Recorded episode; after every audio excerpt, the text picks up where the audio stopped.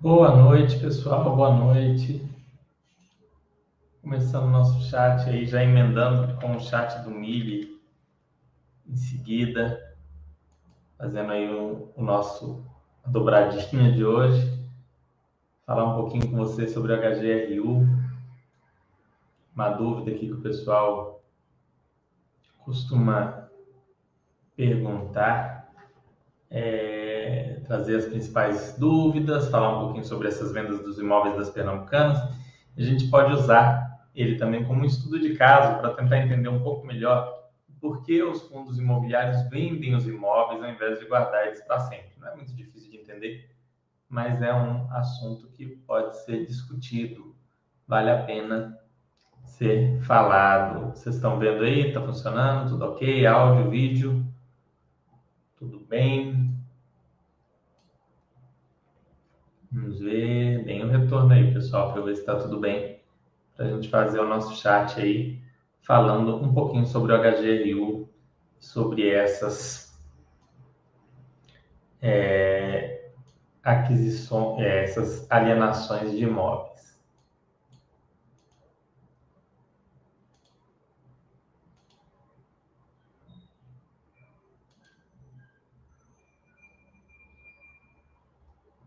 Vamos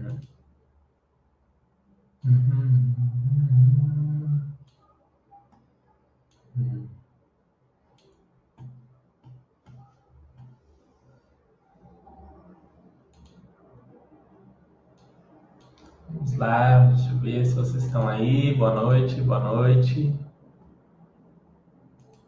Calma aí que eu vou. Já vou começar o conteúdo.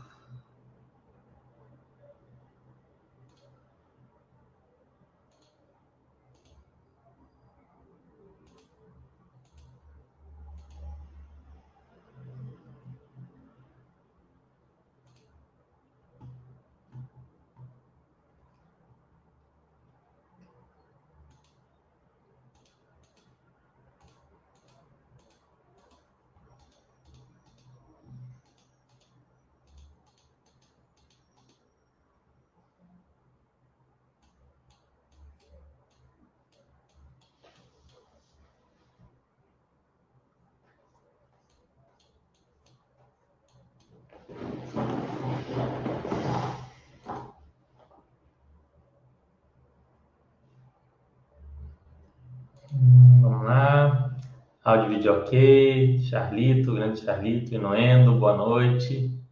Boa noite, J. Hendrix. Como vão vocês? Bom, pessoal, se está tudo ok, eu vou começar então a falar um pouco sobre esse fundo imobiliário que é o CSHG Renda Urbana, um fundo que começou com esse imóvel aqui do IBMEC, era praticamente um fundo educacional mas já com a pretensão de ser um fundo de varejo. Aqui no quadro da Basta, a gente encontra as principais informações. Então, primeiro nessa abinha passe, vocês vão encontrar aqui as principais informações. O IPO dele não tem tanto tempo, não é três anos, acho que já fez quatro, mas enfim, é, é praticamente a mesma coisa. Boa gestão, a gestão da CSHG é bem avaliada aqui na Basta.com. Lembrando que essa avaliação é feita pelos usuários da Basta. Vacância controlada, esse fundo praticamente não tem vacância. É, ele não tem vacância, melhor dizendo. Cinco ou mais imóveis, ele tem mais de 50, então é bem mais de cinco. E tem agora esse novo, essa nova métrica aqui de despesas que eu expliquei para vocês que tem que ter um pouco de cuidado com ela, principalmente quando é um fundo high grade, um fundo com imóveis de maior nível, que vai ter, por consequência, um yield menor. Ele é ele é um, um, indicador interessante, mas tem que ser usado com muito cuidado. Assim como todos, né? O portfólio do fundo está aqui. Sudeste, Minas, Paraná, Paraíba, dividido por todo o país. Vacância, desde 2018, esse fundo não tem nenhuma vacância. É, a maioria dos contratos vem sendo aí com mais de 36 meses e também sendo corrigidos em sua maioria pelo IGPM, pelo IPCA, quer dizer, hoje em dia cada vez mais raros os contratos sendo corrigidos pelo IGPM, ok? A gente vai dar uma olhada no relatório anual do fundo depois no relatório gerencial mensal.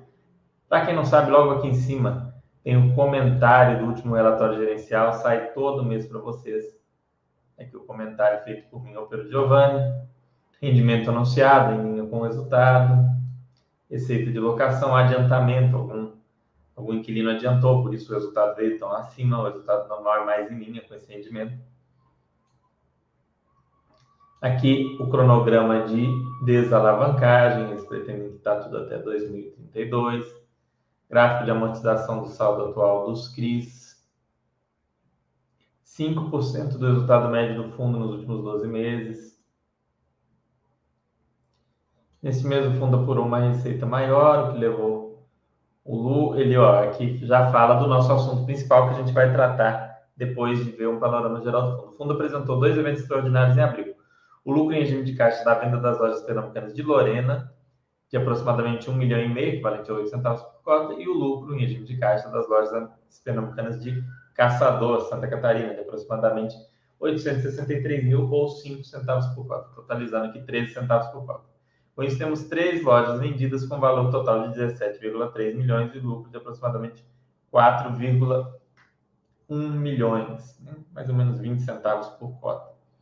Importante ressaltar que, em concordância com a estratégia prevista, o time efetivou em abril a venda de mais duas lojas do, do portfólio para as casas pernambucanas. Dessa forma, nossa equipe segue com foco em destravar parte dos valores dos imóveis da carteira, na nossa visão, estão subprecificados frente ao mercado de FIIs, além de garantir um aproveitamento das oportunidades de reciclagem dos ativos do fundo, com relevante ganho de capital. Nosso desafio é vender aproximadamente entre 100, aproximadamente entre 100 e 150 milhões em valor de venda, destravando entre 30 e 45 milhões de lucro. Né? 150 milhões com 45 milhões de lucro é uma margem muito alta, mesmo para o mercado imobiliário, principalmente para um período tão curto como foi né, o desse fundo. Então, bastante. É, um objetivo bastante ousado, né, bastante interessante. Evolução dos rendimentos, né? Sempre ali em linha, na casa dos 70 centavos. Os últimos meses aqui, 82, 82. 13 de maio, agora o último, de 82. Eles devem ficar na, nessa faixa. A gente vai olhar o último relatório gerencial, que ele fala sobre isso. Vamos analisar aqui para vocês verem melhor. No anual, olha só, 8,26, 8,22, 19,20 mais ou menos igual. Lembrando que aqui a gente teve pandemia. É, 21, 8,64, né? Já teve um aumento e agora em 2022 vamos ver como vai ficar, mas deve ficar acima desses 8,64, ao que tudo indica. Últimos 12 meses, 9 e 11. Rendimentos. Composição do fundo, a gente vai ver mais detalhadamente depois. Dados cadastrais aqui do fundo fundo mandata renda, segmento dito híbrido, mas ele é, na verdade, é porque não existe o segmento Ambima varejo, talvez a Ambima precisa agora atualizar isso daí na medida em que surgiram outros fundos, mas ele é um fundo do segmento de varejo, que são imóveis que não se enquadram como shoppings, hospitais é, ou logísticos, são imóveis de rua, aquela loja de rua que você vê. É, os imóveis educacionais também têm entrado como esse critério de varejo. São imóveis de uso mais amplo, de uso pode ser uma loja, pode ser uma farmácia, pode virar um, um, um pequeno laboratório, um centro de atendimento, pode se tornar é uma galeria, uma outra coisa, não é um imóvel muito específico, como é um shopping, como é um hospital, como é um galpão industrial.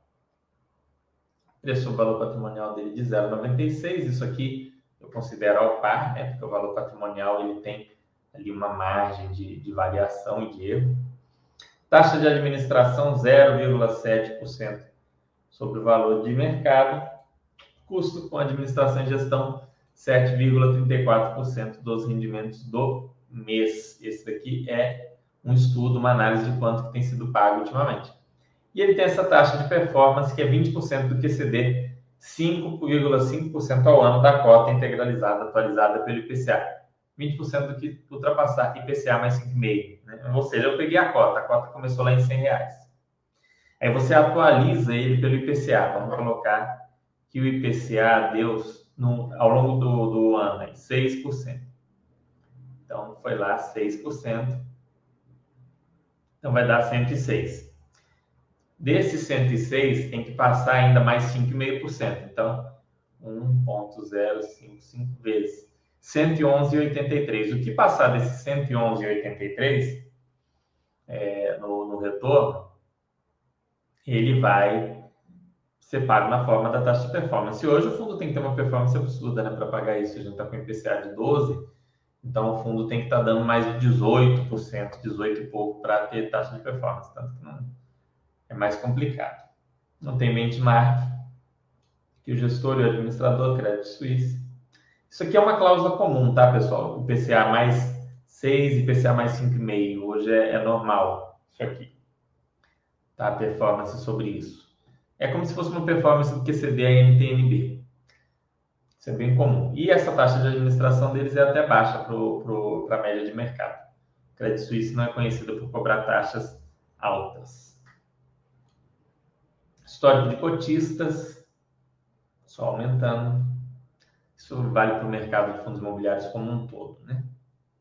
Então vamos ver o relatório anual aqui do fundo. Esse relatório é algo que vale a pena tirar o chapéu para Credit Suisse, para CSHG, porque eles fazem é, esse relatório todo, todo ano para os fundos deles e vem muito informado, vem muita coisa legal, é muito bom. Vamos lá, falando aqui, CSHG Renda Urbana, eles vão fazer, falar um pouquinho sobre o fundo.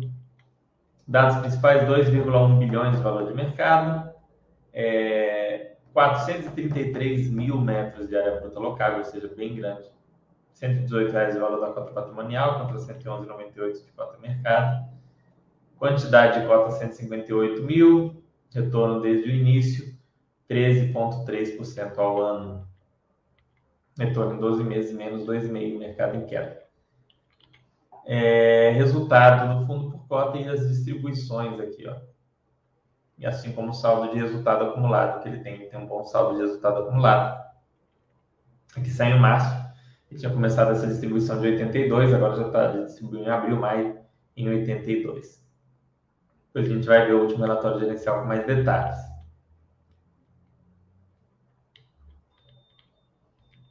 Isso aqui é a rentabilidade dele ao longo da. Desde que ele foi lançado, aqui eles colocaram do HGLG, ó, colocaram errado. Em vez de colocar do HGLG. É o velho bom copia e cola, acontece com todo mundo. É, composição do, do fundo, 1 bilhão 810 milhões em imóveis, 278 milhões no fundo SPVJ, 89 milhões em outros FIIs, 125 em CRIs, 26 em renda fixa, um pequeno dívida aqui de 4 milhões, deve ser o pagamento dos rendimentos de, de taxa de administração, e 136 milhões de dívidas. Né? 133,6 milhões, muito pouco frente ao tamanho do fundo, não é um fundo muito alavancado. Uma conclusão rápida que a gente tem, quando a alavancagem é de menos de 10% do ativo total, 5% do ativo total, a gente pode ver que é uma, é uma alavancagem muito pequena. E a alavancagem é pequena frente ao patrimônio líquido também. Né? No caso aqui, 5% do patrimônio líquido, então muito pouco alavancado. Existem esses dois, essas duas métricas tem um, um patamar perfeito, um patamar que foi considerado bom? Não. O que vocês têm que entender em relação à alavancagem é, toda vez que um fundo faz uma alavancagem, que ele compra um ativo sem ter o dinheiro ali para pagar na hora, ele aumenta o risco, ou seja, risco maior no fundo, já que ele tem uma dívida, é, ele pode ter alguma dificuldade de fazer uma emissão na hora de pagar ou de vender um imóvel para pagar, isso pode trazer algum problema. Então, aumentou o risco, mas aumentou o risco com o objetivo de aumentar o retorno. Sempre que um fundo compra um imóvel, ele tem dois objetivos claros. Primeiro, aumentar o retorno total é, da carteira, ou seja, esse imóvel é mais rentável. Ou segundo, melhorar a diversificação. Esse imóvel é diferente dos outros que estão lá, vai trazer mais diversificação. De preferência, uma boa aquisição faz essas duas coisas, mas se for um imóvel muito bom, um imóvel high grade muito bom, ele não vai aumentar a rentabilidade o retorno ali de curto prazo, ele vai melhorar a, a, a qualidade da carteira e talvez no longo prazo isso reflita numa maior rentabilidade, ok? Vamos dar sequência aqui.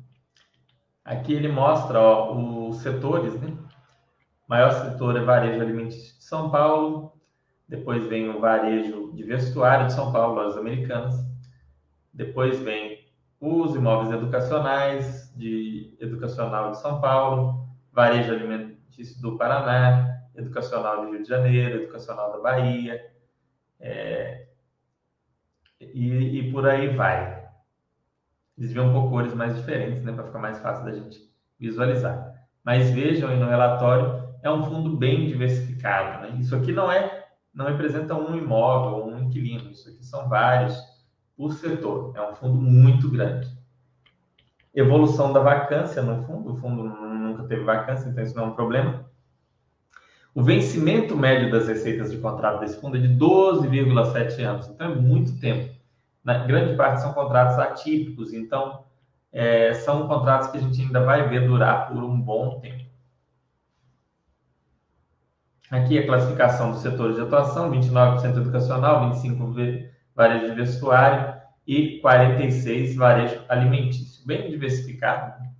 IPCA corrige a maior parte dos contratos, como a gente já falou, e aqui o que eu disse sobre contratos atípicos e longos. Então, é um fundo que não deve, no curto prazo, sofrer aí grandes solavancos nem para o mal nem para o bem. O mercado imobiliário se aquecendo muito, esse fundo não se beneficia tanto, tá? Porque ele está com contratos atípicos, ele não pode impor ali uma revisional, um reajuste acima é, dos índices de inflação. Contudo, uma crise no mercado e tudo mais no curto prazo não vai afetar esse fundo da mesma forma né? Claro que pode afetar, mas não da mesma forma que afetaria outros sem esses contratos atípicos. Esse é o lado, a, a faca de dois gumes do contrato atípico, que é legal você ter na, na sua carteira de fundos imobiliários, assim como os contratos típicos. Tem que ter os dois ali para você estar exposto ao, ao mercado de uma maneira mais equilibrada, mais segura, tanto poder pegar esse up, como se defender de um eventual, uma eventual situação ruim. Aqui tem a visão dos imóveis. São muitos imóveis, né? O IBMEC é o primeiro imóvel, né? IBMEC e o Angélica São Judas.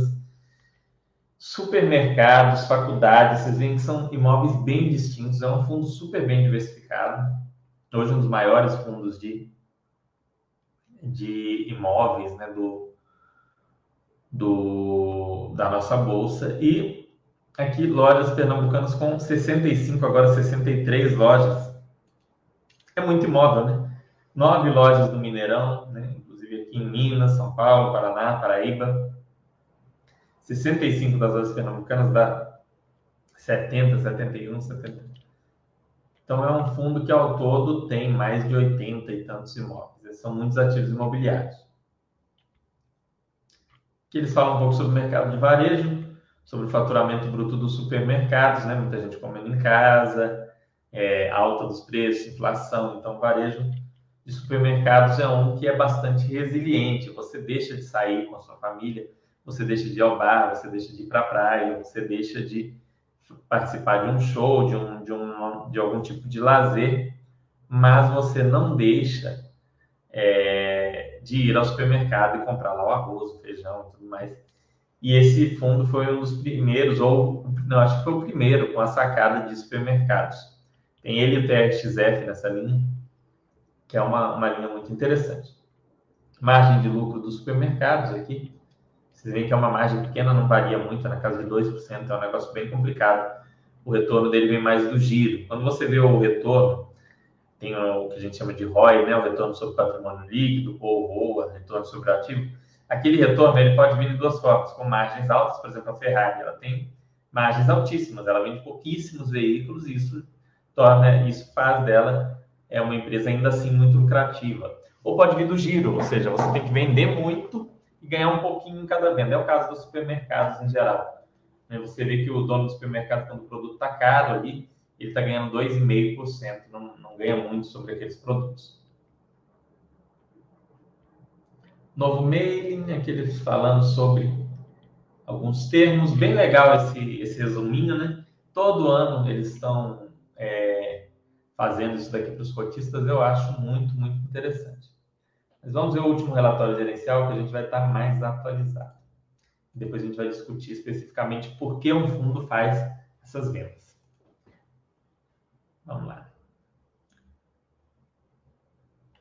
Ver se vocês perguntaram alguma coisa enquanto isso. Boa noite, Guga. Boa noite, Leão Azul. Boa noite, Câmbio. Câmbio, câmbio. Vamos ver. Ah...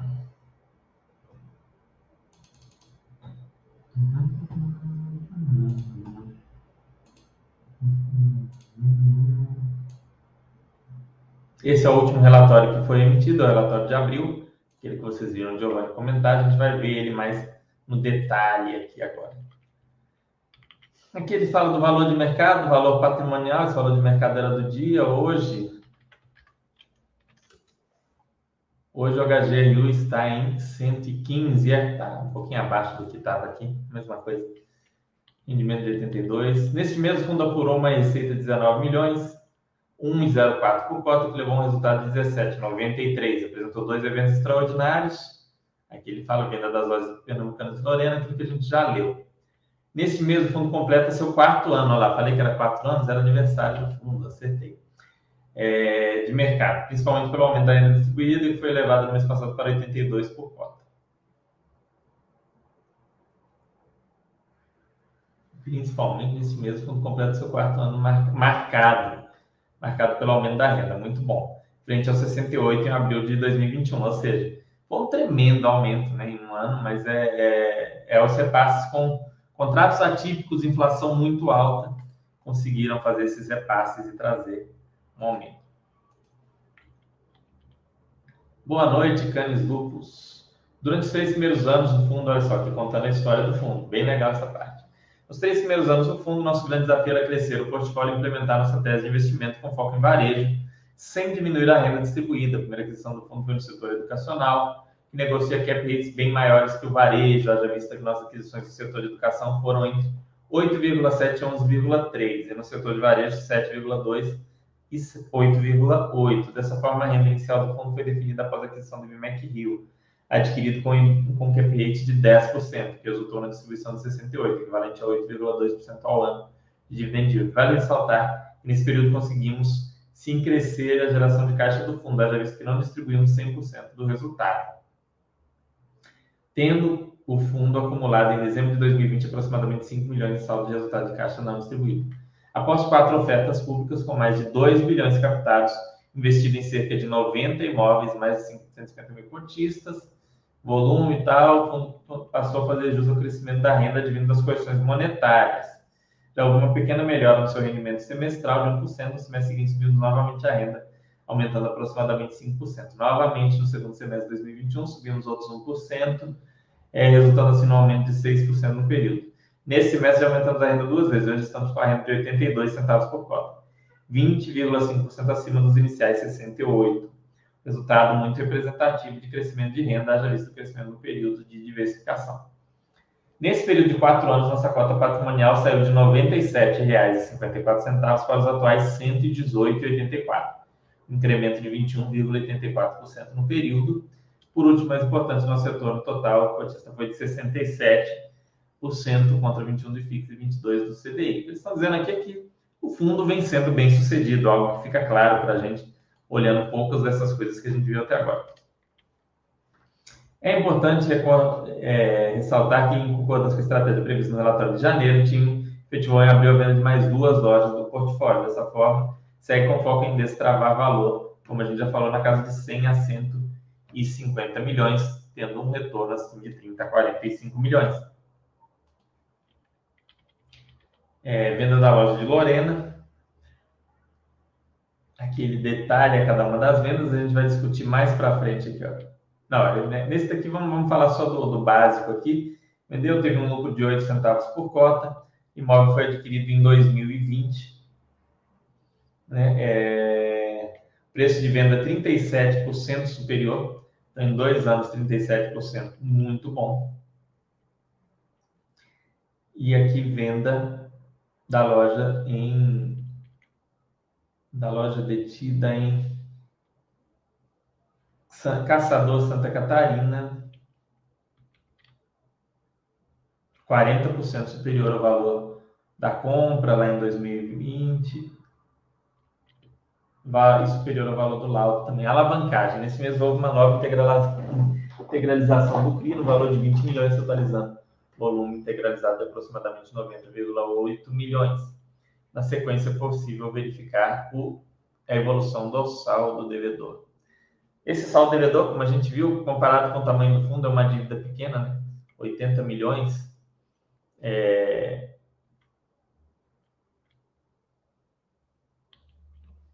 Aqui, ó, saldo devedor sobre patrimônio líquido. Ele faz aqui a evolução, 4,2% do patrimônio líquido, muito pequeno, não, não está entre os fundos realmente muito alavancados aí da bolsa. Para calcular a vacância do fundo, o administrador utilizava como base o valor do último aluguel pago pela área vaga, indicado de forma percentual sua representatividade em relação ao total de áreas locáveis do fundo. Esse método vinha sendo utilizado, pois em tese representaria potencial de receita. No entanto, na avaliação do administrador, se concede distorce correta a avaliação potencial de geração de receitas do fundo, especialmente no caso em que o último aluguel pago não representa mais a realidade praticada do imóvel. Isso aqui é muito interessante, pessoal. Dessa forma, para melhorar e embasar análises feitas pelos cotistas e pelo mercado em geral, a partir deste relatório, calcular a vacância financeira com base no valor médio de locação por metro quadrado da área do empreendimento, que é a receita potencial e vacância financeira descritas no gráfico receita de locação apresentarão um aluguel potencial calculado com base nos valores efetivamente pagos na área. É muito bom isso daqui, porque às vezes o imóvel fica vago por muito tempo e a região se deteriorou, piorou, né? Então, se fosse alugar, é, iria iria, não iria conseguir aquele mesmo valor de aluguel. Então, a análise ficaria prejudicada da vacância financeira. Ao mesmo tempo, se é uma área que, uma área que melhorou muito, ia ficar muito subestimada. Então, para quem faz qualquer tipo de valuation ou análise é, de preço do fundo, isso faz bastante diferença. E para quem quer acompanhar também a vacância para ver o potencial de aumento de receita, né? É, isso faz bastante diferença também. Baby aqui falando da GO comercial. Durante o mês não houve alterações na ocupação, é um fundo que não tem vacância, né? fundo inteiramente ocupado. Aqui vocês podem ver como que está receita, as receitas do fundo. Receita de locação mais o rendimento imobiliário 16, tá, totaliza 16 milhões aqui, 16 milhões e 700. Aí eles tiveram os ganhos de capital de 2 milhões. Teve as despesas, um resultado aqui de 17, mais eles anunciaram um rendimento de 15, aumentando o caixa acumulado. Receita de locação, aqui mostra, né? houve adiantamentos, isso que fez a receita aumentar. Aqui a evolução dos rendimentos pagos aqui ao longo dos meses. Lembrando que sempre no meio do ano, normalmente no mês de junho ou julho, ele paga esses valores acumulados. Ele vai fazer uma distribuição maior agora, a gente sabe, por causa da venda dos imóveis, vai ter alguma diferença é, no nosso mês aí de, de julho, que é quando ele é obrigado, né? quando encerra o semestre anterior. CDI bruto, HGLU e FIX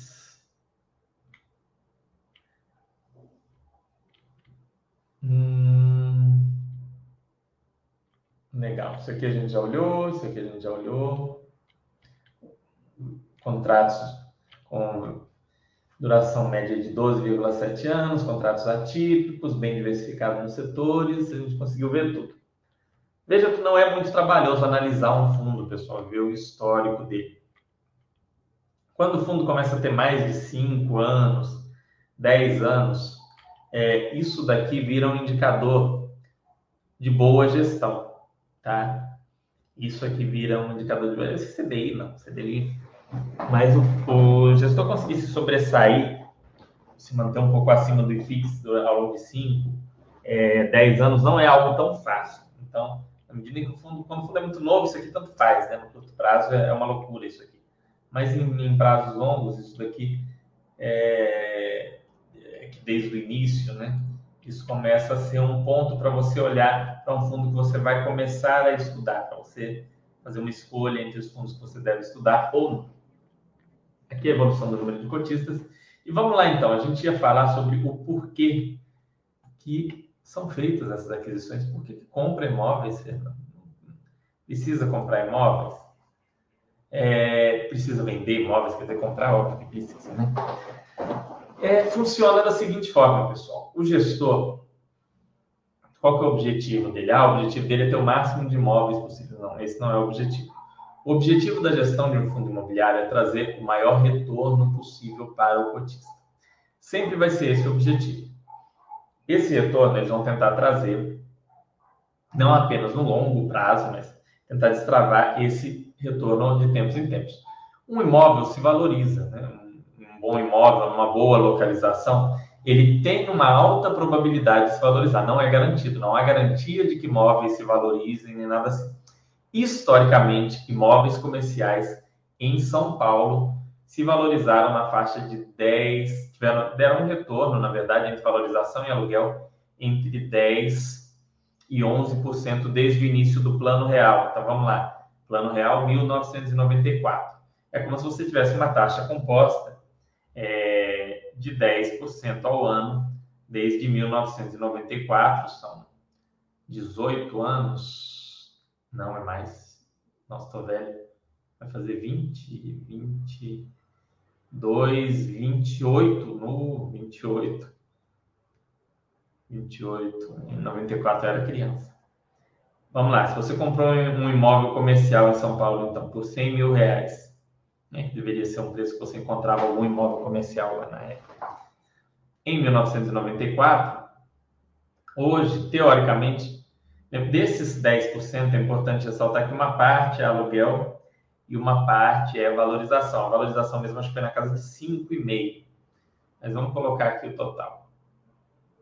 Você teria um imóvel de 1 milhão e 300, 1 milhão e 400 né? E, e mais o, o, dinheiro dos aluguéis lá.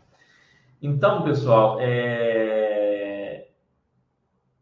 isso é o que acontece no, normalmente a longo prazo, ou seja, imóveis bons, em bons locais, tendem a se valorizar. Na medida em que, o, em que o, o gestor ele percebe que imóveis, alguns imóveis do fundo, se valorizaram mais do que a média, né? a gente colocou aqui a média de 11%. Então, ele, ele percebeu que, que, o imóvel gerou um alfa, aquele imóvel está num, num, preço que ele entende descolado do valor. Ele fala, olha, esse imóvel está muito... Eu comprei esse imóvel por 100, em dois anos ele tá, já está 140, foi o que aconteceu aqui, ele valorizou 40%. Qual que é o normal? De, isso dá 20% ao ano. Qual que é o normal por ano? É, com aluguel, 10, né? ou seja, o normal de valorização é 5. Em dois anos seria 11, 12.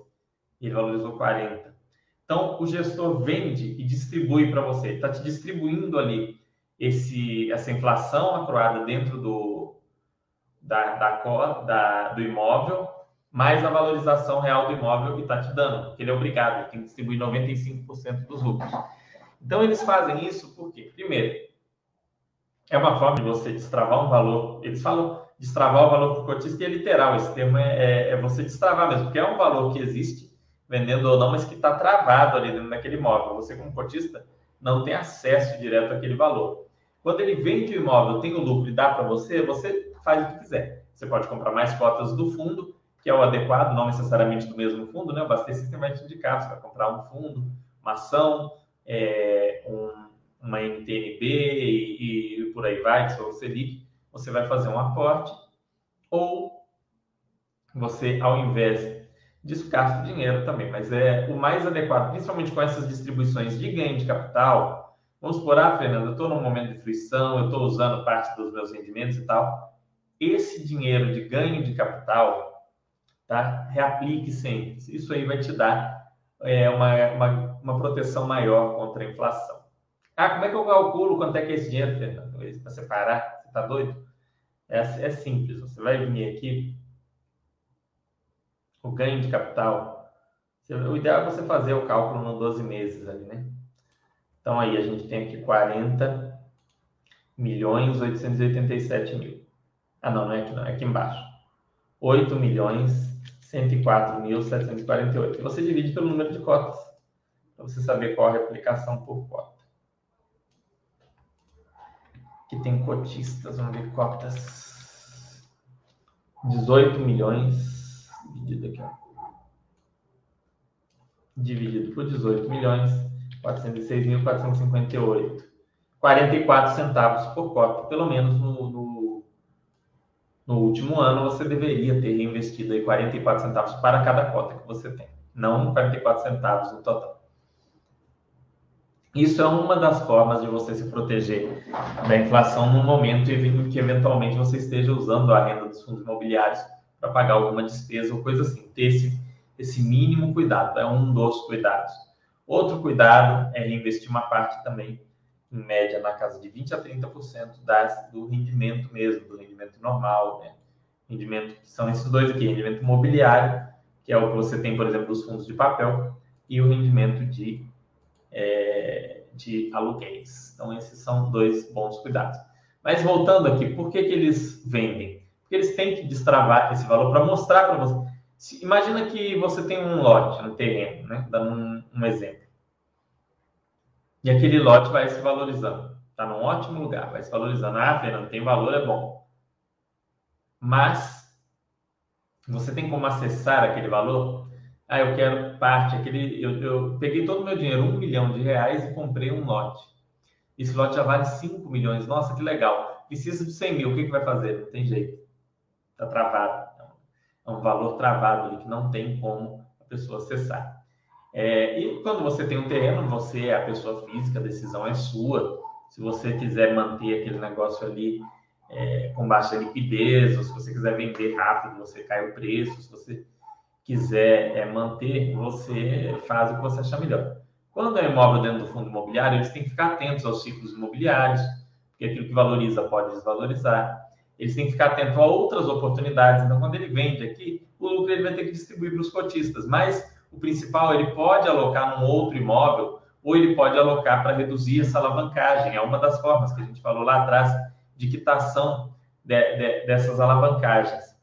Normalmente, se a alavancagem é controlada, como no caso desse, desse fundo, ele vai lá e compra um outro imóvel. Então, ele vai comprar um outro imóvel educacional, ele vai comprar um outro supermercado, ele vai comprar um laboratório, ele vai comprar um, uma loja de rua, ele vai comprar algum imóvel que casa bem com a estratégia dele. Ok? Isso é um dos motivos. Outro motivo para a venda de imóvel aconteceu lá atrás com o Vino, quem não viu na época a minha entrevista com a Érica, gestora do Vino, assista, tá salvo aqui. Vai lá no, no mural do Vino, tem lá vídeos, vai ter entrevista completa com a Érica, que foi uma das melhores que a gente fez aqui. Ficou muito bem explicado toda, toda a estratégia do fundo e tudo mais.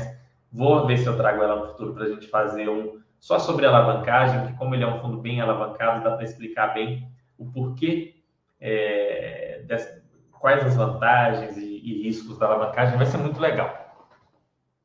Enfim, é, quando eles venderam aquele imóvel na Oscar Freire, lojas Renner, se não me engano, para o RBVA, era porque o Vino é um fundo de lajes corporativas de imóveis, escritórios de alto padrão, escritórios com padrão arquitetônico diferenciado, especial, imóveis com um padrão ali diferente, um padrão arquitetônico especial, voltados para escritórios. E uma loja de rua era o perfil do que? Era o perfil do HGRU, é o perfil da RBVA. E na época eles não tinham, mas é o perfil do VIUR, né? É o perfil desses três fundos, e talvez também do TRXF, mas principalmente desses outros três que eu falei. Mas de, desses todos, até o momento, é, são esses três que eu falei: VIUR, RBVA e HGRU. Eles foram venderam um imóvel é, num preço que que foi avaliado e combinado, de modo que foi uma compra interessante para um fundo, mas também foi uma venda interessante para o outro, porque destravou o valor, e aí vem aquela questão de destravar valor, ó, teve uma inflação acruada dentro desse imóvel, eu estou te entregando aqui, cotista, tá? Toma aqui para você. Ao mesmo tempo que destravou esse valor para o cotista, o fundo ficou mais dentro do seu core ali, né, do seu objetivo, ficou mais focado naquilo que é o plano do fundo. Então, fundos também vendem imóveis por isso.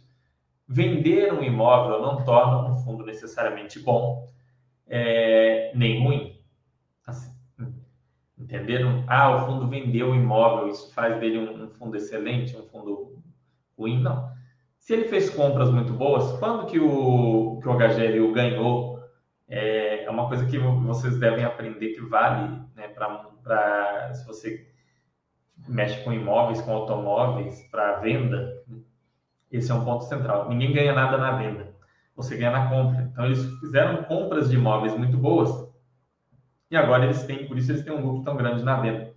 Então, eles fizeram as compras e agora eles compraram, eles compraram aquela bacia de imóveis das pernambucanas, né? As pernambucanas precisavam de liquidez, eles compraram aquele, aquele grupão de imóveis e agora aqueles imóveis que não são tão interessantes para a estratégia do fundo ou que eles conseguem um preço que eles acham que está muito alto, eles vendem, geram esse valor a mais para o cotista, você como cotista vai lá, reinveste, e ao mesmo tempo o fundo tem aquele dinheiro para alocar, para comprar um novo supermercado, para comprar uma nova loja, para comprar outros, uma farmácia, outras coisas, para diversificar melhor, talvez, o fundo, enfim, adequar o, o fundo àquilo que eles pretendem montar. Não é nada muito complicado, né? mas às vezes as pessoas se incomodam muito com venda de imóveis dos fundos imobiliários. Ah, que absurdo, vendeu, o imóvel era bom. O imóvel às vezes era bom, mas na visão do fundo, aquele, ele consegue alocar aquele capital melhor. Entendam que a principal função do gestor do fundo, assim como a principal função do, do, do conselho de administração, CEO e CFO de uma empresa de capital aberto, pode ser Itaú, Banco do Brasil, Ambev, pode ser o, o HGRU, pode ser o KNRI, pode ser quem for. É fazer uma boa alocação de capital, tanto do capital próprio quanto do capital de terceiros quando tem alavancagem. Então, é saber de onde pegar o dinheiro e como aplicar esse dinheiro melhor. Nada mais é do que isso. Né? As empresas de fundos imobiliários são maquininhas nas quais entra aqui uma nota de 100 reais, vai, vai entrando aqui, Aí vem o gestor aqui, pega essa nota de 100 reais, aloca aqui, aqui, aqui, sai aqui 100, 105 reais, 110 reais, 150 reais. Algumas vezes sai rapidinho, algumas vezes sai bem demorado. Nos fundos imobiliários, entra a nota de 100 reais e fica saindo as moedinhas de 50 centavos, 50 centavos, 70 centavos, 60 centavos, o tempo todo. Numa empresa grande, aquele, aquele ganho, grande parte fica lá dentro da empresa, ela vai crescendo, aquela máquina crescendo, crescendo, crescendo e aí você, como acionista, pode vender uma parte e tal, você também vai receber seus dividendos. Então, alocação de capital é a palavra-chave quando se trata de um fundo de investimento imobiliário ou de uma empresa de capital aberto. Por isso eles vendem, porque eles entendem que o capital vai estar melhor alocado em outro lugar. É, essa é a razão resumida. O capital estará melhor alocado em outro lugar. E com o tempo você vai acompanhando. É, o pessoal do CSHG é muito experiente com isso, porque eles que começaram com esse giro maior lá no HGRE é um fundo que fazia muitos giros. Então, vocês podem olhar como que isso deu de resultado até hoje no HGRE. Vamos dar uma olhadinha? HGRE, por sinal, é um fundo que está num, num momento mais complicado devido à sua alta vacância. Não vou falar muito do HGRE hoje, porque eu quero fazer um chat só dele. Provavelmente nas próximas semanas. Vou tentar trazer aqui, é, vou fazer o possível para trazer um, algum gestor para trazer o, o Flávio. Já, já prometi isso para vocês várias vezes, ainda não trouxe, mas vamos ver. No longo prazo, como é que você verifica se essa alocação de capital está sendo bem feita? Nesse fundo, que é um fundo antigo, você pode confiar nesta informação. Cadê? E que vocês não colocaram do HGLG, que às vezes eles põem sem querer. No fundo errado.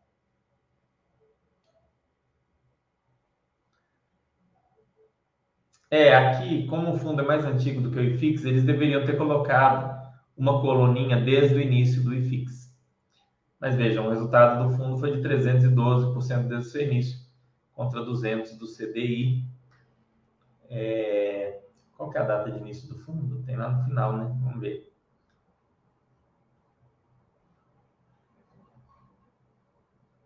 Aí a gente consegue ver o retorno anual.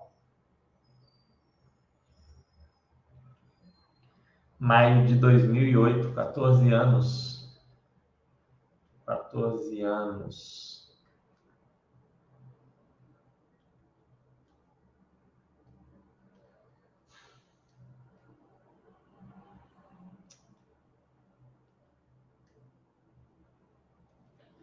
É, em média, algo em torno de 11% ao mês. Um pouquinho acima do IFIX. Tá? Eu, eu não, não olhei o IFIX esses últimos dias, mas a última vez que eu fui olhar, o IFIX estava dando 9,8, esse fundo, um fundo grande, dando 10,7.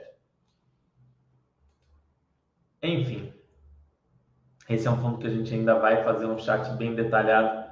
Talvez não seja o próximo. Estou combinando com o Cenezino de talvez trazer uma coisa legal aqui para vocês, especial. Estou olhando outras possibilidades, como eu disse. Esse ano vamos ver se a gente traz muita coisa legal aqui.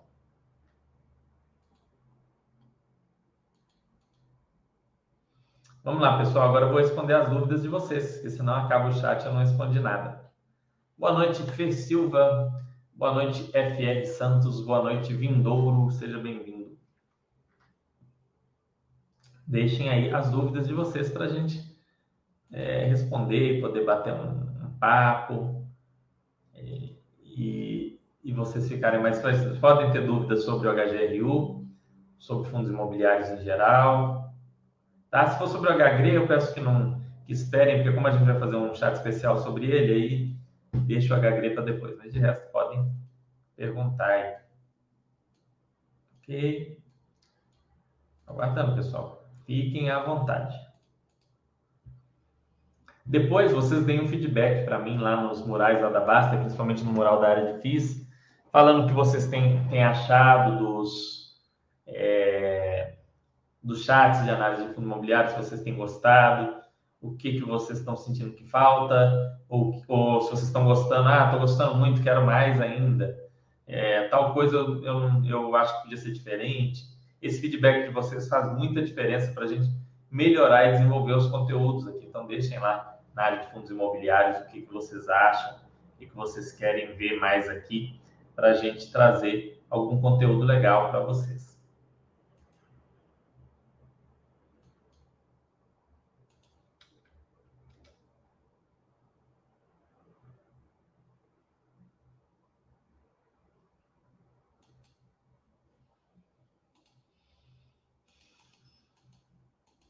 Hum, bom, vocês não têm dúvidas, então. Bom, então nesse caso, vou encerrar o nosso chat, né? Tá dando aí, vai dar uma hora de chat. Vamos ver se alguém pôs alguma dúvida. Boa, grande playboy fazendo dúvidas aqui. Fernando, boa noite. 20% fundo de papel e 80% fundo de tijolo é um balanceamento seguro dentro da carteira de fundo imobiliário? Olha, playboy, eu acho que é uma proporção aceitável, ok? É, tem que olhar muito o seu perfil, o seu horizonte de tempo. Eu não vejo nenhum problema nessa composição, tá bem? É, eu uso até algo muito parecido.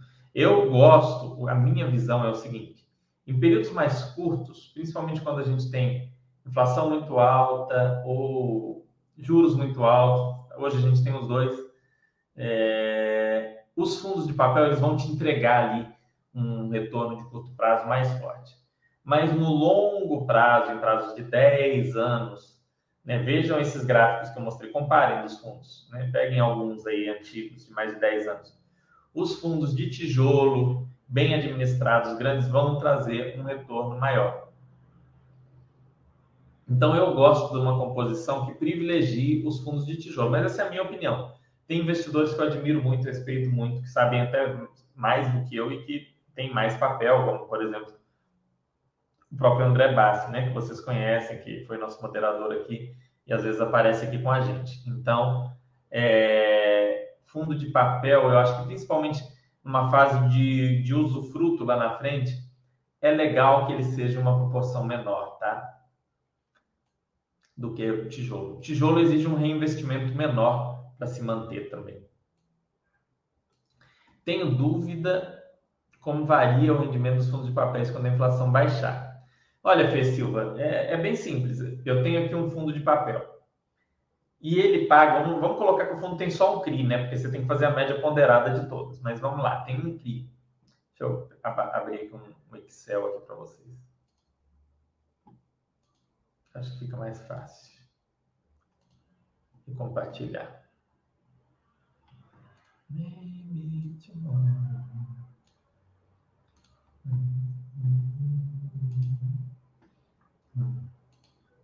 Aqui. Então a gente tem aqui CRI do fundo. É um fundo que tem só um CRI, tá? Eu não vou ficar simulando aqui uma carteira da trabalho. E esse CRI paga IPCA IPCA mais 6%. A forma de distribuir dos fundos varia. Alguns já vão distribuindo o IPCA e os 6% mensalmente. Então, o que é IPCA mais 6? 6 é 6, né? 6 não, não tem dúvida do que é 6. IPCA hoje, vamos ver a divulgação aqui mesmo, IPCA abril 2022. Estou fazendo um negócio bem realista, né?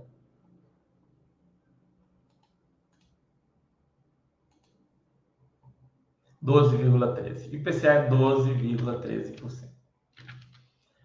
Então, aí tem duas formas. Então, o fundo vai receber isso aqui, do, eu, o CRI vai pagar isso daqui. Vamos, vamos colocar um CRI que pague na base mensal. Então, você vai pegar aqui o valor 10 mil do CRI. O CRI, ao todo, ele é 10 mil. Esse é o principal. E aí, ele vai ter o IPCA, que é igual a vai ser um dozeavos disso aqui, né? A forma de calcular é 1 mais isso daqui, elevado a 1 sobre 12, menos 1. Isso daqui tudo a gente multiplica pelos 10 mil. Então, vai ter aqui os 95 reais da inflação no mês. É mais ou menos 1%, então 1% seria 100 que é o que resulta nesses 12,13 por ano. E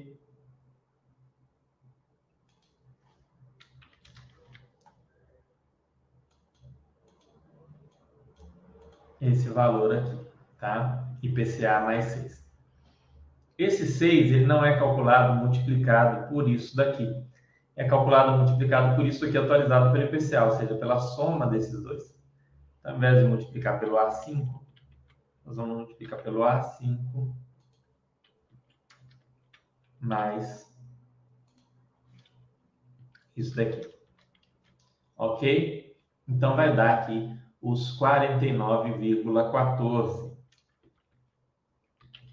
E no mês, então esse fundo aqui no mês vai distribuir R$ 145,01. Quer dizer, esse CRI não é um fundo, é o CRI. Se fosse um fundo, aí o CRI iria, o fundo iria receber do CRI, iria pagar ali a taxa de administração e iria sobrar um valor que iria te pagar aí na faixa dos 120, 118 reais. Ok? Isso é o que paga hoje. Tá? Tá pagando aqui, mas vamos focar aqui no 145. Vamos colocar aqui uma taxa de administração, né? Como se fosse um fundo mesmo. Então a gente viu ali abaixo de 20% que, que gosta, né? Então vamos colocar aqui isso daqui vezes 0,15. Não, vamos colocar um valor fixo, né? 15, 18 reais. Aqui é 18 reais a taxa de administração do fundo. Ok? E aí o IPCA cai para 6. Ele vai pagar 97. Esse 6 que é fixo aqui não muda. Isso aqui é 6. 6 é 6 com inflação a 1 milhão por cento ao ano, ou com inflação a 2% ao ano, 6 é 6. A inflação vai a 8, ele vai pagar 113. É, tem que subtrair a taxa de administração que a gente simulou aqui. Peraí. Olha lá, IPCA atual 12,13, está pagando 127. Aí IPCA vai a 10, 110. IPCA vai a 9, 103. IPCA vai a 8, 95. Quem que distribui desse jeito, que já distribui o IPCA e o e o, os juros aqui fixo mensalmente. O Canip, por exemplo, que é um fundo para investidor qualificado, que neia índice de preços, ele faz exatamente desse jeito. Tem fundo que vende, que distribui isso daqui mensal e depois, quando recebe esse valor corrigido lá na frente, distribui, distribui isso daqui né? Aí não vai distribuir de uma vez, ele divide semestralmente, mas distribui lá na frente. Esses fundos ficam com a inflação mais acruada dentro deles. Fundo que faz desse jeito, quando a inflação baixar, vai demorar mais tempo para cair o rendimento. Só que hoje também vai estar com um rendimento menor. Então, assim, no fim, é 6 por meia dúzia. Acho o método do Canip o mais correto, né? Porque recebe quem está com o fundo naquele momento e não quem vai estar com o fundo no futuro. Mas é, não há uma definição clara disso, isso é um assunto que vale um chat, a gente fazer em algum momento, pegar vários fundos e ver como esse distribui. Esse distribui só o, o, o valor do, do, do, IPCA, só o valor do rendimento, ou ele distribui rendimento IPCA e tudo mais. Mas basicamente é isso, entendeu? Na medida em que varia o IPCA, vai variar esse resultado aqui do fundo, e variando o resultado, varia também o rendimento. Vamos ver aqui mais dúvidas de vocês.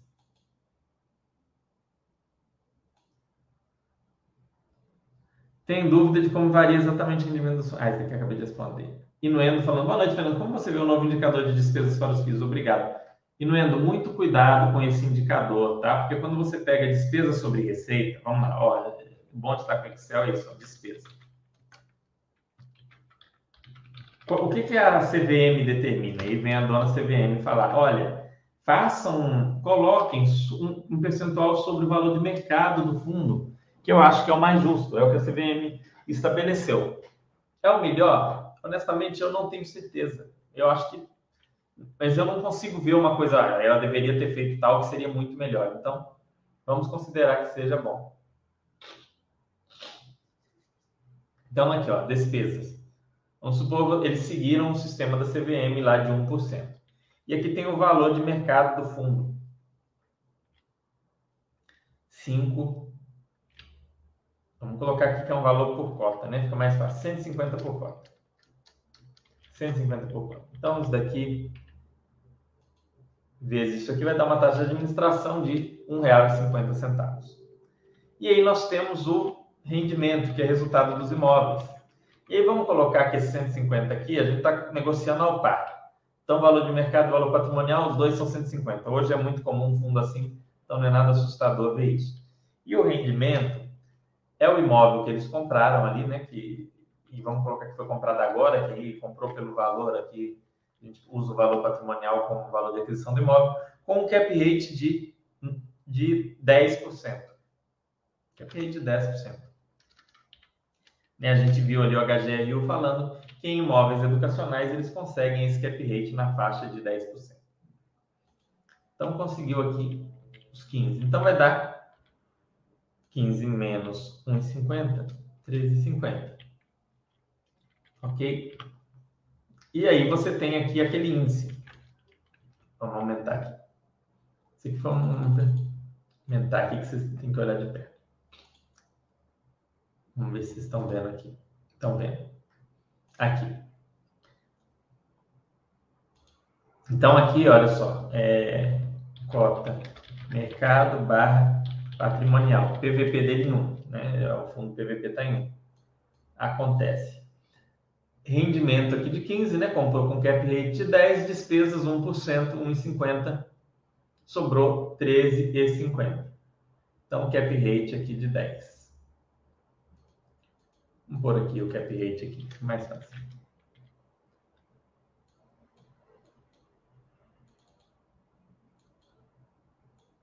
Aqui.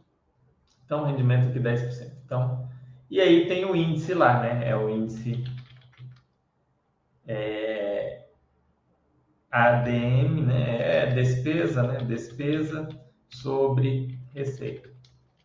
Então, a gente vai ter o índice aqui despesa sobre a receita aqui, né? Receita que não é rendimento, é resultado.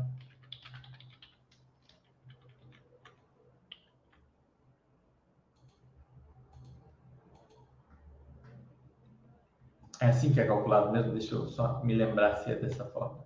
Ou estão calculando sobre o rendimento?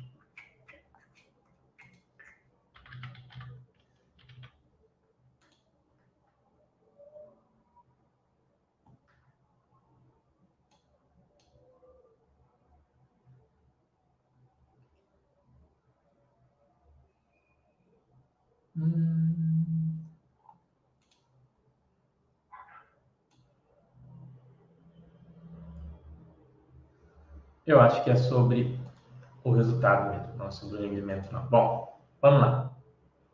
Então, ele está aqui, 10%.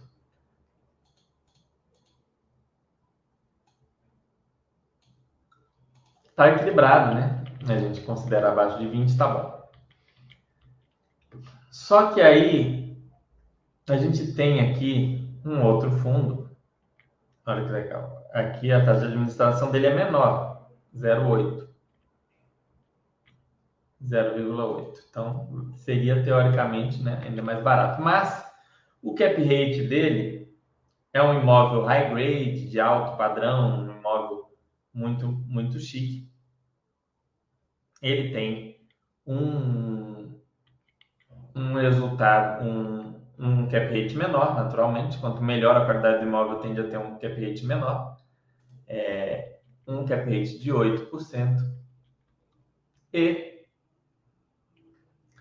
o fundo não é negociado ao par. A gente está no momento em que o fundo está sendo negociado a 1,5 vezes o valor patrimonial.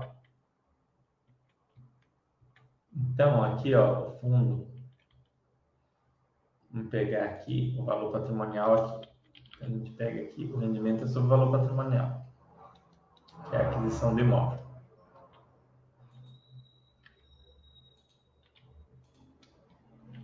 Olha só, aumentou para 15%. 15%.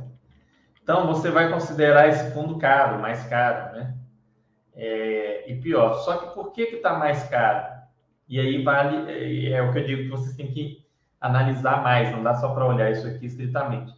Porque o fundo tem um imóvel melhor e porque o fundo está sendo premiado pelo mercado é, por ter uma gestão melhor, provavelmente, e uma qualidade imobiliária melhor. Então, e o fundo acabou ficando mais caro, ok?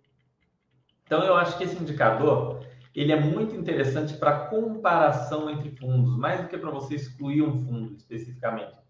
Senão você olha assim, você começa a achar que o fundo que é 10% é melhor do que o que é 18%, o que é 21% é pior do que o que é 19%, o que é 16 é pior do que o que é 14, isso não é muito legal. Para você comparar pares, comparar fundos muito iguais, muito parecidos, isso pode ser interessante, entendeu? Mas para você usar isso isoladamente, você pode ó, achar que esse fundo aqui, que é um, é um fundo high grade, é um fundo pior do que o outro. E além disso, é muito influenciado também pela cotação de mercado. Ó.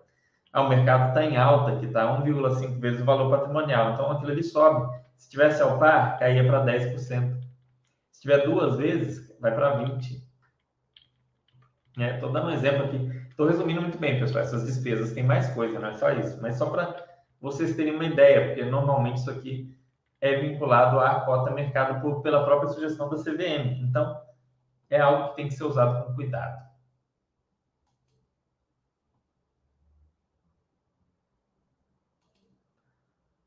Boa noite, Fernando. Uma queda na inflação e na taxa de juros tende a aumentar o valor patrimonial dos fundos de CRI? Uma queda na inflação e na taxa de juros tende a aumentar o valor patrimonial dos fundos de CRI? Não. Pode ser. Não, pode ser sim. Se o fundo for vinculado à inflação, tá? O fundo é pós-fixado em, em Selic, em CDI ah, caiu os juros, caiu a inflação. Não muda nada Não vai mudar nada, tá? HGCR, KNRC, não muda nada. Agora, o fundo tem crise. É o mesmo sistema do Tesouro Direto. Tesouro Selic, ele varia de preço porque subiu juros, porque subiu inflação? Não. Ele só é aquela, aquela escadinha reta, né? Frequente.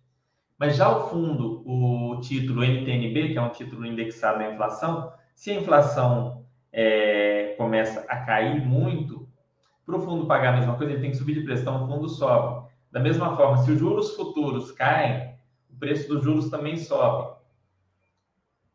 Então, no caso específico da NTNB, tá? É... No caso específico da NTNB, não, no caso específico dos CRIs de IPCA e dos CRIs de IGPM, né, dos CRIs de inflação de maneira geral, sim, esses CRIs podem ter alguma valorização do seu valor patrimonial. Mas lembrando que muitos deles fazem essa distribuição da maneira que eu falei. Então, se o fundo está distribuindo mês a mês a inflação e o, o e o e o retorno real ali, o retorno acima, não sobra muito o que ser valorizado, né? Não fica a inflação dentro dele. É diferente da NTNB que vai acumulando aquilo dali. Mas tem assim alguma oscilação. Você pode perceber que no longo prazo os fundos de CRI mal variaram de preço. Quer ver? Vou usar um exemplo aqui para vocês. Deixa eu achar aqui. Ó, o gráfico não descontado do Canip. Olha lá. Canip era 110 em setembro de 2016 e hoje é 102.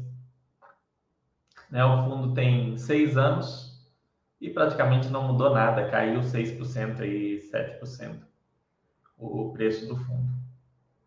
Não, olha a variação da a máxima dele foi 121 na euforia de 2019, uma mínima aqui de 98. Né? É, foi uma, uma alta muito significativa aqui. Fundo de CRI, pessoal, quando descola muito do valor patrimonial, ele gera muito risco. Então, tenham cuidado com fundos de CRI muito acima do valor patrimonial e também muito abaixo. Muito abaixo, normalmente, é sinal de inadimplência.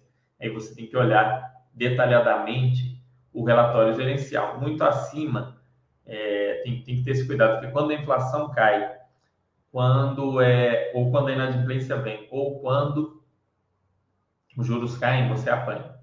Mas a maior parte do tempo, ó, o fundo de CRI é provavelmente o ativo de mercado financeiro mais bem especificado. Nas empresas, às vezes é melhor a empresa não distribuir dividendos para investir em seu crescimento, sim. Para os FIIs, segurar por eventos não seria algo bom muitas vezes, é, J. Hendricks, não pode, a legislação não permite. Tá? O fundo é obrigado por lei a distribuir 95% do seu resultado na forma de rendimento. Se eu fosse um gestor de fundo e pudesse, eu iria sempre distribuir menos de 100%. Né? Eu iria distribuir algo na faixa de 95, 96. Mas tem uma coisa: cotista gosta de estabilidade na renda. Se o gestor não tenta manter essa estabilidade, é, o gestor vai e distribui localmente, mais, menos e tal, acontece é, ele pode ter, ver o valor das cotas do fundo dele cair. E como a gente viu, a remuneração dele é atrelada, é, a remuneração dele é atrelada justamente ao valor de mercado das cotas. Então, ele tem que olhar um pouco a preferência do consumidor, né? O consumidor, em geral, pre, pre, prefere uma renda mais investidor em FIIs, né, que é o consumidor no caso, prefere uma renda mais estável. Então, eles usam esses 5% para estabilizar. Mas eu, eu acho que é legal o fundo sempre ter algum caixa. Né? Eu acho que isso, shit happens, como a gente diz, e tendo dinheiro é mais fácil de controlar. Agora, retendo só 5% não fica, não é muito fácil para eles comprarem ativos, né? Ah, vou comprar um imóvel com 5% do aluguel que eu recebi. Isso está longe dos fundos ainda serem capazes de fazer isso. Os fundos teriam que ser muito maiores. Quando a gente tiver fundos na casa de dezenas de bilhões, talvez seja possível, ok? Bom, pessoal, vou encerrar. Espero que tenham gostado. O chat tenha ajudado vocês a aprender alguma coisa, se desenvolver como investidores. É... Vamos fazer mais chats desses de análise. Deixem um feedback, por favor. Agradeço muito a presença de todos vocês. Veio bastante gente. Vamos tentar fazer chats da melhor qualidade possível, com o melhor conteúdo, para que a gente continue aí é, analisando, aprendendo juntos, se desenvolvendo juntos, fazendo escolhas mais, mais claras, escolhas mais pensadas na hora de investir. Ok? Um abraço.